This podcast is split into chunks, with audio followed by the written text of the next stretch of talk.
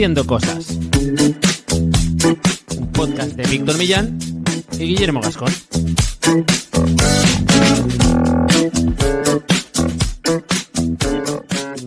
Bienvenidos y bienvenidas a Haciendo Cosas, un podcast para hacedores de cosas. Gente que tiene ideas e Internet es su mesa de trabajo. Yo soy Guillermo Gascón, cofundador de la agencia de Cookies, especialista SEO y a mi lado, bueno, al otro lado de las ondas tengo a Víctor Millán. ¿Qué tal? ¿Cómo estás? Hola Guillermo, ¿qué tal? Muy bien. Aquí ya eh, encarando el final de noviembre y el principio de diciembre. No puedo. Es una. me has dado paso para decir cosas obvias hoy. Pero bueno, día, eh, tiempo de cambio, porque estaba, hace unas semanas dedicábamos un programa al tema de Twitter, todo el tema de Elon Musk, y hoy también vamos a hablar de una plataforma o de una herramienta que, bueno, ya lleva un par de años en el candelero, unos meses sobre todo, pero que a raíz de todos los cambios de Twitter em, también promete bastante, sobre todo a nivel de creación de contenido, etcétera, etcétera, y ha intentado, digamos, pues eh, incluso tirando piques, eh, arrastrar aparte, de, digamos, de la gente que hay creando contenido en texto en Twitter, eh, y es Substack. Substack, que igual hasta hace nada todos decíamos Substack, pero desde que la conocemos un poco más, ahora es Substack. Y es una plataforma de newsletter, pero que permite muchas más cosas, que también ha ido cambiando, yo creo que para dejar de ser una plataforma de newsletter como tal, o sea, igual ya no es casi eso. Y de eso vamos a hablar, de qué propone, qué defectos tiene, qué pros tiene, eh, nosotros la usamos, o yo en mi caso, en Tierra B. Acabo de mudarla también porque la usaba en Review, que es la plataforma de newsletters que tenía Twitter. Y vamos a hablar un poquito de qué nos propone la gente de Substack y estas cosas. Pero antes, Guillermo, tenemos nuestra frase de este podcast es para ti, sí. Esta me toca leerla a mí, ¿no? Porque la has puesto tú. Sí, ten cuidado porque es enrevesada, ¿eh? A ver qué te parece. Este es tu podcast si ya has perdido la pista de cuál es la herramienta de moda para publicar la newsletter y estás empezando a mandar los emails con el Outlook uno a uno. Pues mira, a nivel de entretenibilidad seguro que iría mejor. Eh, Muchas plataformas. Escucha, no es, una, no es una locura porque creo que incluso Gmail está integrando alguna herramienta interna para poder enviar de forma masiva. No sé cuánto es masivo, pero entiendo que no es su intención no es ser un gestor de newsletter, pero sí que están Hombre, estas. Yo creo que va más enfocado en mails de empresa, quizá, o mails internos de empresa, pero es verdad que al final Gmail, el otro día escribí un tema eh, sobre esto, sobre cómo, digamos, eh, ahora que está un poco el debate de pagar por según qué cosas, a raíz de, también del tema de Twitter, de lo de que sí. Elon Musk quiere hacer de pago y tal, el mail es algo que todos usamos de forma gratuita, eh, pero a cambio de tener por en medio unos proveedores que son dos. Son, bueno, Gmail, Outlook está por ahí, Apple también tiene una cuota, Apple es la que segunda en cuota de, mercado, de mercado y luego ya está Outlook de Microsoft, pero ellos nos dan toda la infraestructura para que sea muy sencillo, pero he estado hablando con gente que se intentó porque tú ves los términos y condiciones de Gmail y estas cosas y es una puta locura de todo lo que sí. se enteran a través de todo lo que pueden ver a través de, de, tu correo o todo lo que puede llegar en un momento dado a través de tu correo a, a, a estar en manos de, digamos, de terceros. Tal y eh, he estado hablando con personas que han intentado eh, autoalojar su correo y es imposible. Es imposible porque, como todo el resto del mundo usa estos proveedores, pues eh, detecta IPs que son distintas, que no son habituales, pone muchas trabas. Entonces, esto es un melón gordo. Eh, yeah. Es como... Cómo, digamos, confiamos en esto.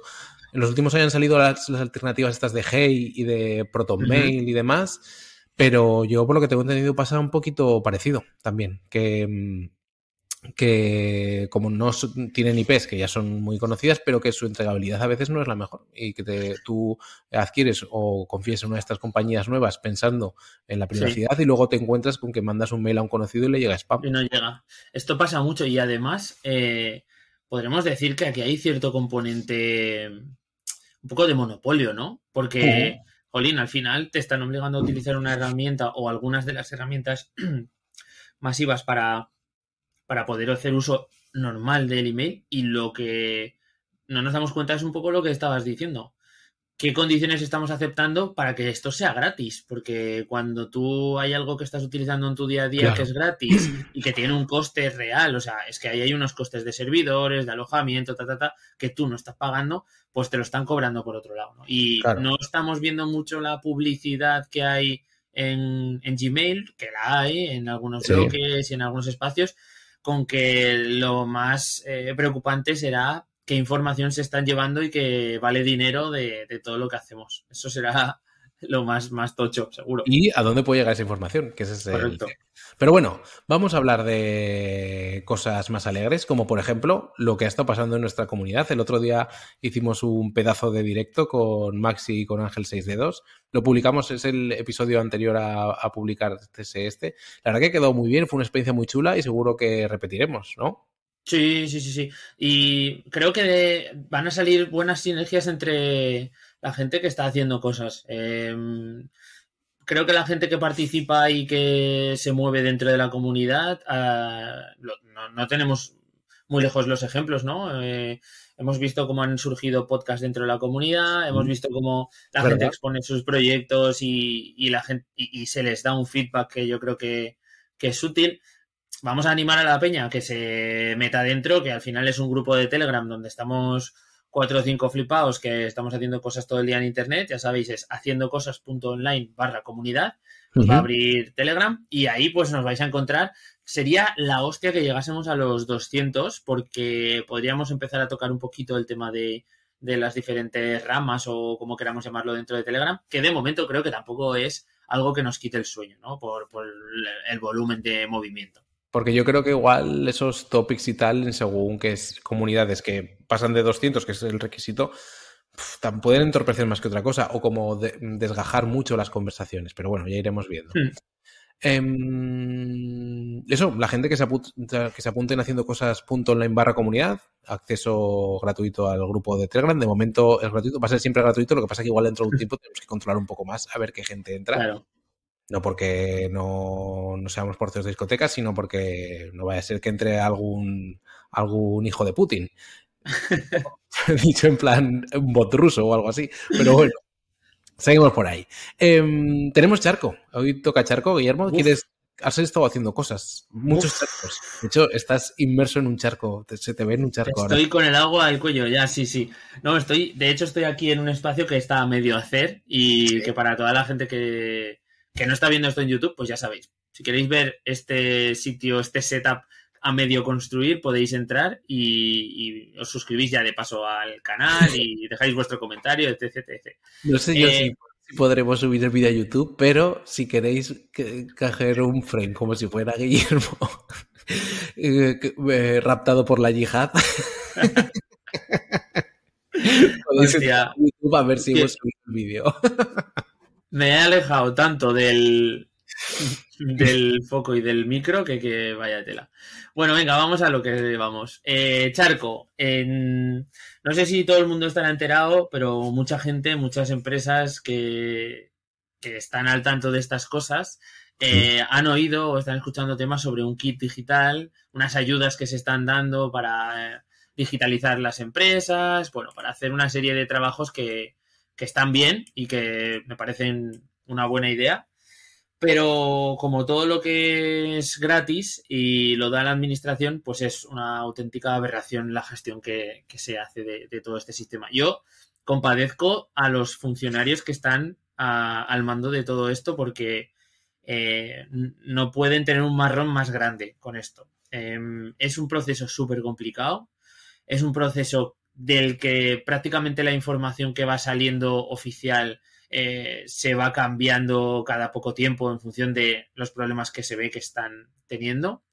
Y que el otro día, sin ir más lejos, publicamos un vídeo, eh, una, de las cositas de estas que os hablamos en los anteriores episodios que estábamos haciendo en The Cookies, pues algunos vídeos corporativos y tal, y publicamos un primer vídeo en el que hablábamos, nada, un cortito, de, cómo habíamos hecho una calculadora del kit digital para que las, empresas y, los, proveedores pudieran hacer unos cálculos muy fáciles, pero que, normalmente no están accesibles. Bueno, pues me llamó un tío al teléfono por la tarde, otro digitalizador, Iván de Murcia, esos son todos los datos que tengo de él. Vale. y me dijo, soy Iván de Murcia y te llamo porque tengo no sé si me dijo cuatro o cinco proyectos cerrados y entregados vía kit digital y todavía no he cobrado ni un euro. Entonces, es como proyectos de hace más de un mes que se han presentado, se han justificado, ta, ta, ta, y que la administración todavía no ha dado ni un euro claro, porque estos son, recordemos, ayudas de fondos europeos traídos de la pandemia, ¿no? A raíz de la pandemia, que lo que hacen es, creo que son de 2.000 a 12.000 euros, depende del tamaño de la empresa y demás, eh, para ayudarse a la digitalización, desde hacer páginas web, eh, a gestión de redes sociales, eh, temas de SEO. Sí, hay, hay, como más apartados. Hay algunos que son de ciberseguridad, otros que son de montar un marketplace. O sea, hay como varios. Y eh, hay un poco de trampa en el enunciado este de entre 2.000 y 12.000 euros, porque 12.000 sería el acumulado que podrías llegar a, a, conseguir sumando varias soluciones en el caso de que te hicieran falta. En fin, que es un... Es súper complicado. O sea, e, Pero la empresa no pone ningún dinero por adelantado. O sea, la empresa no pone el dinero y luego el Estado le da a la empresa el dinero, sino que vosotros como agencia soportáis esa deuda. Vale. Eso es. Yo lo, que, yo lo que veo, bueno, esto da para un capítulo casi, pero eh, es, o sea, es horrible. Porque, ¿qué está pasando? Em, hay un montón de bancos telecos, eh, tipo, bueno, no voy a decir ninguna, pues algún día este podcast crece mucho y nos patrocinan. Ahora hablaremos de un patrocinador que sí que merece la pena. Eh, pero que están, bueno, pues las Orange, Telefónica de turno, están el kit digital a cambio de eh, hacer unas webs que son una plantilla de WordPress, porque las, o cuando es el mejor de los casos, porque las, las contratan a terceros. Em, en fin, y están captando muchísimos clientes porque tienen una base de contactos enorme. Los bancos están haciendo tres cuartas partes de lo mismo. ¿Y qué pasa? Que son ayudas de Europa por un eh, trillones de euros, no, no tanto, pero bueno, eh, son unos... Hay pasta, hay pasta. Son, son, más de cientos de millones de euros. Creo que eran, no sé si eran dos mil millones de euros.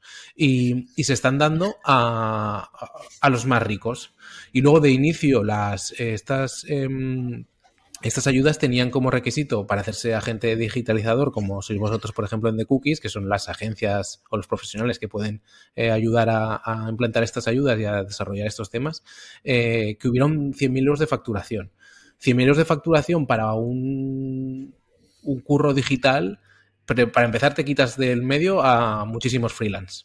O sea, los freelance tenían otras, otras, eh, otras cortes, pero aún así sí que es verdad que era un volumen importante. Yo creo que una empresa que pueda llegar a aplicar estas soluciones necesita haber tenido una, una facturación pues del estilo que marca esta norma, eh, un poco para acreditar que puede estar al día en cuanto al conocimiento que hace falta para aplicarlo. Otra cosa es que no haya un corte por arriba. O sea, no tiene, no sé si tiene sentido que para aplicar una medida, unas medidas de digitalización que son mínimas, o sea, son cosas relativamente sencillas y que pueden aplicar eh, empresas medianas del campo en el que trabajamos. Pero claro, ¿qué, hace aquí un, un Orange? ¿O qué hace aquí un Santander o un BBVA? O, no lo sé si estas están adheridos, ¿no? Pero no pintan nada, solo trincar y es como... Claro, eso es el tema. Mm, eso es. Entonces, bueno, pues nada, un poco, un poco triste. Al final también estas ayudas significan, o sea, funcionan para que cualquier negocio tenga web. por una parte está bien, por otra parte estoy seguro que van a salir mm, miles de webs que al año darán problemas y mil historias. Pero bueno, ya veremos. Claro. Es un poco triste. En fin, eh, lo dejamos por aquí porque em, eh, tenemos que hablar de otra cosa. Y es que eh, bueno, dos cosas. Estamos, cuando se publique este episodio, justo habrá pasado el Black Friday, pero tendremos estas semanas así locas. Pues, si no has podido rascar nada en el Black Friday, hay algo importante y es que vamos a hacer un sorteo.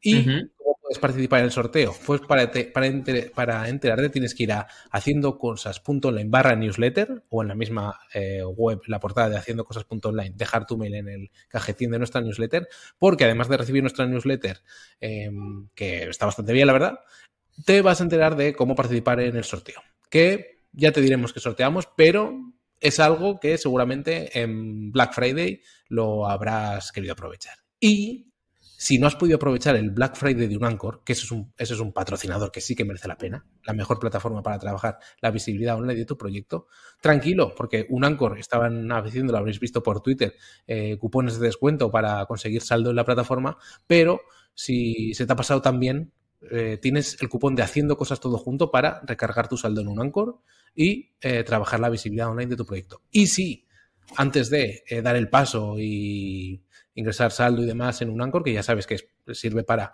em, potenciar la visibilidad a través de apariciones en prensa y en, y en otros portales, de si tienes una web, un blog, un e-commerce, un podcast, una newsletter, incluso yo, yo uso un para potenciar eh, mi newsletter, pues eh, puedes registrarte y con eso ya tendrás acceso a un montón de herramientas gratuitas como su auditoría de SEO, que es la última que han sacado, ver con su herramienta de Affinity en qué plataformas te podrían ir bien y tener, en fin, un montón de herramientas para saber cómo está eh, tu negocio digital de cara a Google y de cara, digamos, a la visibilidad general en Internet. Perfectísimo. Em, la verdad que se han currado una campaña tan gorda. En, en, Twitter por lo menos han habido un montón de gente sacando cupones y tal, así que esperamos que les haya ido genial, que son unos días delicados para un montonazo de, empresas. Sí, se nota mucho que haya habido tanto respaldo y gente retuiteando sus, las historias de un Anchor y demás de sus cupones y eso, en que al final todo el mundo sabe un poco en el mundillo de Internet quién está detrás y que son gente que sobre todo es honesta y trabaja muy bien y cosas al final pues vuelven de esta forma, ¿no? Así que esperamos que, les haya ido muy bien, que seguro que sí. Y eso, si os ha pasado el cupón de Black Friday, pues con el haciendo cosas tenéis un 15% extra. Genial. ¿Vamos con el tema del día? ¿Qué te vamos, parece? Vamos con Substack. A ver, em, ¿qué pasa con Substack? ¿Qué es Substack? Eh, ¿Por qué hablamos de esto? Pues bueno, como comentábamos, por el tema de que hay gente que está viéndola como una alternativa, digamos, a, Twitter, em, pero, bueno, como una alternativa a Twitter. A, Revue, ¿no? Sí. Sí, a Review, que era la, plataforma de newsletter de Twitter, pero también como si Twitter, digamos, cerrara, que es este rumrum que ha habido estas últimas semanas, porque al final más le diera, porque ve que no es rentable o lo que sea, pues como una vía para que eh, gente que hace contenido muy basado en texto se vaya hacia allí, ¿no? O pueda seguir trabajando sus, sus pues bueno, su, creación de contenido. ¿Qué pasa? Esto es lo, algo que es muy básico en las redes sociales. Todo el mundo que ha tenido muchísima visibilidad en Instagram estos años o en Facebook antes o cosas así, si no ha captado emails, son leads o son, o son suscriptores o son seguidores que se pierden en el momento que la plataforma pues o cambie de algoritmo o directamente desaparezca. Pues sí, dado el caso, ¿no? En un momento dado. tú fíjate cuando cerró Vine en 2016, luego apareció TikTok y mucha gente reflotó. Y Vine, la comunidad esta que hacía humor, por ejemplo, en España, se llevaron muchos hacia, hacia otros sus suscriptores. Pero esa web, esa, esa, esa red cerró, tal cual. Sí, sí, es que en realidad se nos ha olvidado. O sea, yo ahora estaba, te iba, justo te iba a decir, hostia, como cierre Twitter va a ser. Yo creo que Twitter es muchísimo más amplio y mucho más grande que Vine en muchos aspectos, ¿no? pero es como, no se habrá sentido una pérdida tan grande para muchísimos negocios, creo que en la historia, porque es un canal de comunicación prácticamente pleno para muchas empresas o incluso para muchos medios de comunicación o para... No sé, me parece brutal la pérdida que puede... A nivel particular. Eso es, eso es. Entonces, bueno, em, yo no creo ni creemos que Twitter llegue a cerrar, pero lo que está claro es que estamos expuestos a que haya cambios y entonces es bueno captar emails. Y dentro de este tema de captar emails entra todo el boom que llevan teniendo las newsletters en los últimos dos o tres años y Substack ha sido una mm, plataforma, una compañía más bien que desde eh, fue fundada en 2017 en Estados Unidos y que pues ha ido intentando eh, quedarse con esta mm, este, este, rango de ser como la casa de los escritores. En, su primer tagline, digamos, en, Estados Unidos cuando se lanzó era así. Ficharon gente que tenía ya newsletters muy buenas a base de dinero con sus primeras rondas de inversión, fueron trayendo gente y han ido montando un ecosistema que ha trascendido un poco el tema de, las newsletters en sí. ¿Por qué? Porque ha fagocitado, digamos, eh, apuestas como Medium. Es decir, tú ahora un perfil de Substack eh, es un blog como podía proponer Medium. Es incluso un blog como podrías tener en tu web montada en WordPress o con cualquier CMS em, eh, tipo blog. Es un blog que además puedes enviar eh, por newsletter, eh, que tienes tus suscriptores y además han añadido ahora la funcionalidad para montar podcast de forma muy sencilla y también enviarlos se generan su propio feed y están trabajando en beta con vídeo. entonces, como vemos, está montando una especie de ecosistema para ser algo parecido, pues a, no sé, pues como una, casa cerrada, digamos, para los, como una casa hecha completa para creadores de contenido.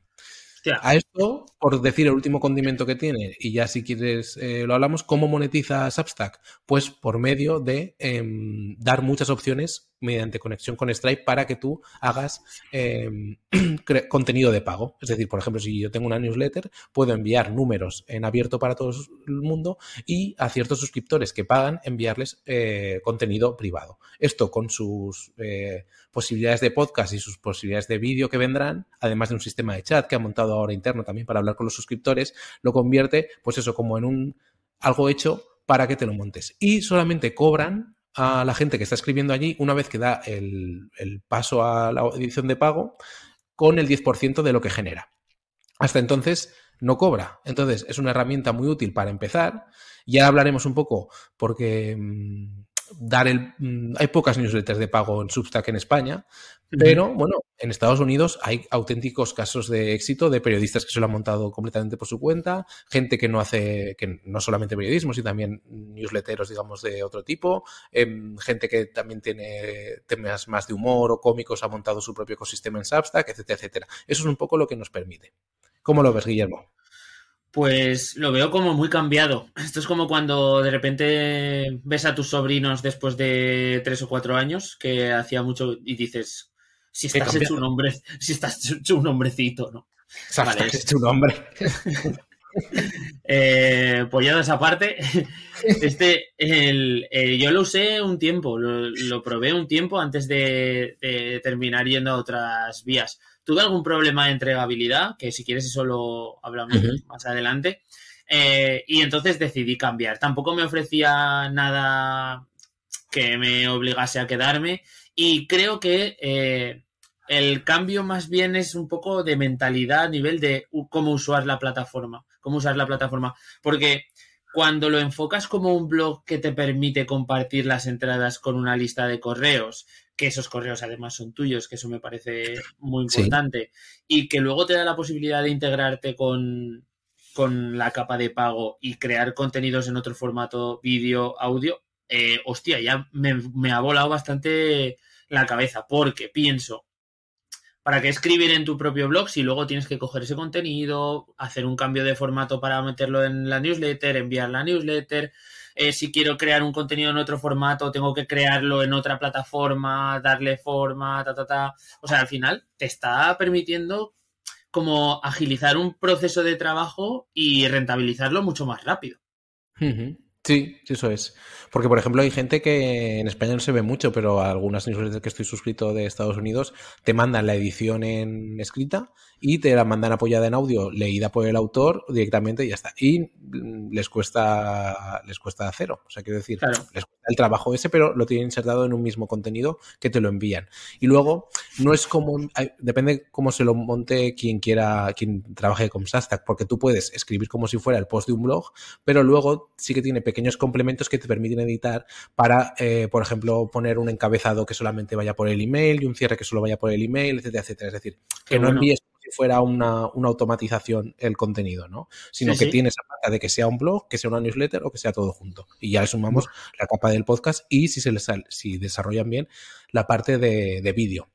Hay que decir que eh, trasteando Substack, hostia, a nivel de desarrollo así desde fuera, da la impresión de que está montado de forma muy esencial, muy fácil, incluso como un poco antigua por dentro en algunas cosas del funcionamiento, pero que funcionan bien, ¿sabes? O sea, he conseguido que funcionen bien al hacerlo sencillo. No, me da esa impresión, ¿eh? Ya iremos, ya iré viendo un poco, digamos, eh, resortes que fallen.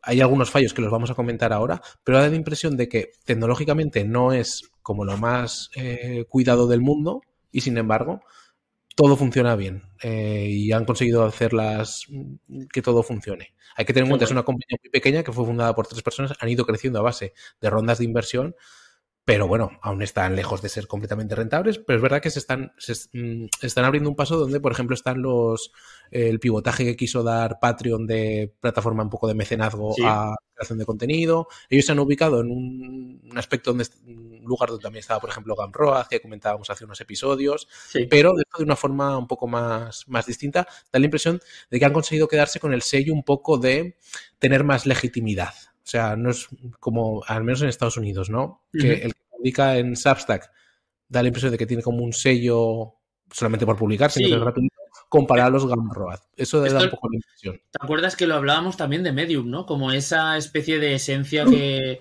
que desprende la gente que escribe en, esa plataforma. Quizás se la ha podido llevar un poco. Eh, me parece a ver, me, me, parece que tiene todo el sentido del mundo. Yo lo comparto contigo lo que decías de que se ve una se ve un software sólido. O sea, se ve algo que, que no está dándote fallos raros y demás, pero quizá en esa solidez eh, peca en sobriedad, ¿no? Y eso, si quieres, lo, comentamos ahora en las limitaciones. Vamos a hacer un repaso de los pros eh, que ya hemos comentado un poco por encima y vamos con las limitaciones. Pues eso, pros, permite ponerse en marcha muy muy fácil. Es verdad que si te si te quieres enredar en configurarlo bien, hay algunos truquis que hace falta dedicarle tiempo y echarle un poco de mimo. Eh, eh, algo muy importante que no hemos comentado, tiene un sistema de recomendaciones internas donde eh, si tú tienes una newsletter, por ejemplo, y conectas tu cuenta de Twitter, te avisa de gente que tú sigues que está, que escribe en Substack y te da la opción de seguirlo y de ponerlo como recomendados en, tus, en tu página de Substack de aterrizaje. Y oye, a mí, em, recién llegado, eh, me han salido ya como 16 suscriptores gracias a recomendaciones de otras personas que me han recomendado por qué bueno. No es, no es, o sea, es, crea, genera como una bola de nieve que más o menos funciona a raíz de que todo, el mundo más o menos se ha ido yendo para allá. Eh, la posibilidad de pagar a, a, pago muy fácil, pero ya decimos que en España no hay ejemplos, digamos, no hay grandes ejemplos de newsletters privadas en Substack. Em, hay un periodista que escribe, no me, se me ha ido el nombre, en GQ, que sí que tiene como algo muy personal en Substack y que más o menos parece que genera algo de comunidad, pero no, no mucho. Y bueno, la posibilidad de podcast y vídeo que al final convierte en, esto. Y limitaciones. Pues bueno, hay varias. Para mí una muy determinante es que al final el diseño mueres a eh, cómo te lo entregan ellos. Tú no puedes tocar eh, más cosas. Eh, puedes tocar el tipo de letra, el fondo del color de, digamos, de tu home, pero al final se ve que tu newsletter es de Sartak. Y al final lo que está pasando es que como está triunfando, todas muchas newsletters están yendo para allá y te das cuenta que todas son iguales. Que claro. también deje, ¿no? Sí, te quita un poco de, la gracia de poder crear algo, sí, más, más de tu, pues eso, de, de, tu esencia y demás esto ocurría un poco también con Reviewer, ¿no? Que, veíamos algún tipo de, bueno, de patrón en todo este tipo de, newsletters con unos bloques muy característicos. Pero bueno, al final, estas herramientas eh, no les puedes pedir este tipo de cosas de personalización porque entonces te estás yendo a un MailChimp o te estás yendo a, plataformas que pecan de otras cosas, ¿no? Eso es. Otro problema que tiene son las traducciones. Está bastante bien traducida, pero no está completamente. Eh, y eso se nota, sobre todo en algunos botones que son los que llegan a los suscriptores, como de compartir. Eh, hay formas de editarlos, yo he dado con ellas, pero no son fáciles ni accesibles. Entonces, eh, pues bueno, es, mm, eso es otro que yo no sé qué están esperando un poco para traducirla, porque la verdad es que llegar a un mercado como el hispanohablante les interesaría, yo creo. Em, otra cosa que no sé si es una limitación o no, pero yo la quería nombrar es que va hacia algo que no es del todo newsletter, ya hemos dicho con los podcasts, los vídeos, pero también da la impresión de que ellos han empezado apadrinando todo el tema de newsletter y de escritura en general, o de, digamos, de creación de contenido escrito, pero eh, han creado como, bueno, tienen una app que de momento solamente está para ellos y cada vez incentiva más el uso de esa app. Es decir, mm. de que te metas a leer tus newsletters en la app, etcétera, etcétera, que hay en la app también hay chat con los autores, etcétera, etcétera. Como que crean un ecosistema cerrado que en realidad les interesa como empresa, pero que rompe con lo que es el protocolo abierto que comentábamos antes al principio del programa justo del email. Es decir, pues yo recibo un email y me da igual recibirlo en tal sitio que en tal sitio que en tal sitio, sino que ahora voy, están como adueñándose o intentando adueñarse de, todo, digamos, el movimiento un poco, el boom de las newsletters de los últimos años. Sí, sí, sí. sí. Se entiende que es un, el típico interés de la omnicanalidad que ahora está como muy de moda, ¿no? El estar instalado en una app en tu móvil, el que puedas leerlo directamente en el navegador, en el correo electrónico, bla, bla, bla. Que ahora estamos viviendo un boom de nuevo de las eh, aplicaciones, pero yo me acuerdo de que hubo un boom en 2015 o así y de repente las aplicaciones dejaron de tener tanto uso, la gente dijo, mira, céntrate en la web y ya está, y ahora estamos volviendo a, las aplicaciones, entonces... Hmm estas olas no sé muy bien a qué responden un poco. a ver, yo, yo, creo que hubo un, problema también que era que las aplicaciones crecían a un ritmo de volumen y de, y de, mm, de procesos dentro de los móviles que no estaba bien equilibrado con los dispositivos, o por lo menos esa sensación me da a mí. No tenías, ¿recuerdas? Yo tenía eh, Instagram o no sé si era la aplicación de Facebook que, me ocupaba 5 gigas en el teléfono móvil. A lo mejor, a lo mejor tenías, a lo mejor tenías un móvil con 16 gigas, ¿sabes? No tenía mucho sentido. Entonces, quizá eso en su momento les penalizó y ahora pues está mejor ajustado. Se me ocurre eso, básicamente. Em, otro pero, la entregabilidad. En mi caso ha sido buena, ha mejorado la de review, que venía con problemas porque review está dando muchos problemas, pero eh, dos cosas. No tienes em, posibilidad de control, es decir, no puedes, por ejemplo, autentificar un dominio tocando, por ejemplo, eh, algo de DNS o de alguna forma. Y eh, pues por eso mismo lo que tú comentabas, si en algún momento te da problemas de entregabilidad, uff, eh, pierdes. Y otro pero es que al, al, final ser una plataforma gratuita, aunque ellos hacen esfuerzos porque eh, no se comparta contenido ilícito o contenido ilegal directamente, al final si en el servidor desde donde está mandando Substack tu newsletter también le está mandando alguien que está mandando algún contenido indebido, te va a penalizar a ti la IP, ¿no? justo lo que comentábamos al principio. Bueno, esto, esto pasa también en el resto de las plataformas, o sea... Sí, pero si autentificas el dominio y demás, como que tienes un poco más de... Ya, te quita, sí, sí, tienes razón. Eh, nada de secuencias y automatizaciones, digamos, de bienvenida o cosas por el estilo, en eso está muy limitado. Em, un gestor de suscriptores también muy limitados, no puedes segmentar por grupos, solamente puedes segmentar por grupos una vez que son de pago. Y eh, permite tener un dominio propio, es decir, hacerlo como si fuera tu web, digamos, con tu dominio miweb.com en Substack, a partir de, bueno, a partir no, con un pago único de 50 dólares por dominio, que es una forma, yo entiendo, para ellos de financiarse de forma muy cómoda. Eh, al final sí, tú dices, pues bueno, en un momento dado, pues vale, apuesto por Substack y no me gusta el punto Substack.com, pues pago el dominio. Pero bueno, me parece un pago un poco, no sé si te no es como...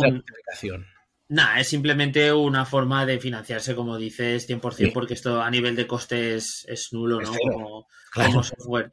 Entonces lo que hacen es pillar pasta fácil y que al final la, es un tema más premium también, ¿no? Al final es un tema de, ¿quieres hacértelo un poquito más como en tu casa? Pues bueno, te toca pasar por caja y ya está. Eso es. Eh, y en fin, conclusiones. Eh, ¿Es un lugar en el que está ahora mismo Substack? Bueno, yo creo que si estás planteándote un poco o tienes una newsletter, puedes probar. Yo conozco newsletters con ya bastante trayectoria que han hecho el cambio y están contentos. Y sobre todo, yo lo que más pongo en valor quizás es el sistema de recomendaciones que hace que captar suscriptores, que es algo pues que cuesta su esfuerzo, más o menos tenga un pequeño flujo y si la gente se va pasando está bien. ¿Qué peros tiene? Pues esa falta de personalización absoluta y que al final pues no controlamos nada. Entonces, bueno, es un lugar donde quizás se puede probar a estar. Ahora mismo, ¿no? Yo, yo la conclusión que saco después de todo lo que me dices es que si te apoyas en la creación de contenido y publicación de contenido 100%, me parece un sitio muy guay donde, donde crear. Pero si lo que quieres es darle un enfoque más orientado a ventas y luego poder hacer algún tipo de automatización o tal, eh, creo que se queda, se queda fuera de la, de la ecuación. Totalmente, totalmente, sí. Pues muy bien, pues ya le hemos dado un repasito a Substack. Espero que haya ayudado a personas que estén un poco dándole vueltas a esto. Seguro que sí. Víctor, no sé si tenemos tiempo para comentar alguna cosilla más o, nos lanzamos ya a por otro episodio. Pues nos vamos a por otro episodio. Muy bien. Nada, vamos a recomendar a la gente rápidamente que se suscriban, ya sabéis, al canal de YouTube, Haciendo Cosas, donde podrán vernos a mí en el Zulo y a Víctor en un nuevo enfoque bastante más molón. Eh, Vamos a recomendar también a la gente que nos escucha por Evox principalmente y Spotify y Apple Podcast que, bueno, que saben que apreciamos mucho sus valoraciones, sus likes y sus cosas, así que hacedlo. Y nada, que nos escuchamos en una semanita. Un abrazo muy fuerte. Chao, chao. Chao.